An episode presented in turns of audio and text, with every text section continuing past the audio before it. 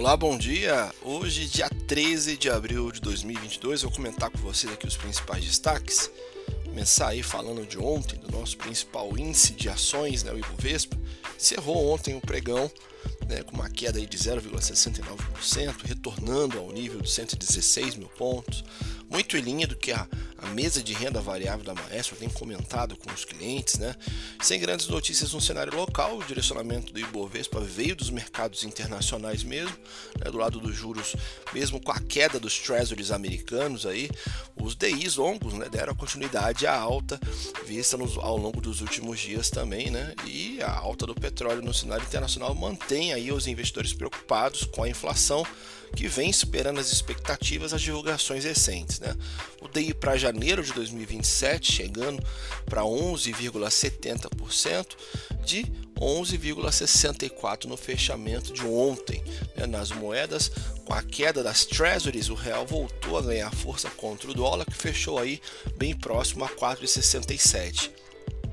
Do lado das empresas, Ontem tivemos a divulgação das prévias operacionais do Banco Inter, que apesar do forte crescimento né, no número de contas, apresentou uma alta na inadimplência, gerando uma cautela aí por parte dos investidores e liderando também as quedas do nosso principal índice. Né. O resultado também foi, impactou aí o restante dos ativos do setor bancário, que caíram aí em bloco no dia e além disso as empresas exportadoras também figuraram entre os destaques nas quedas impactadas principalmente pela queda do dólar, né? E lá fora, como é que foi o mercado lá fora, Gustavo? As bolsas internacionais fecharam em queda, né? Na Europa, né? na Europa tivemos aí uma queda de 0,21% no principal índice, o estoque 600, nos Estados Unidos, né? O S&P fechou em queda de 0,34%, Nasdaq fechando em queda de 0,30%, Dow Jones também, queda de 0,26%, né? as bolsas americanas abriram em alta, apesar do dado da inflação ter vindo levemente acima do esperado aí, né? pelo, pelo, pelo mercado americano, né? E subindo aí 1,2% em março na comparação com fevereiro, contra 1,1% que era o consenso do mercado. É o núcleo que exclui os preços dos alimentos e da energia subiu menos do que o consenso, né? alta de 0,3% ante uma estimativa de 0,5% que animou muitos mercados nas primeiras horas da sessão.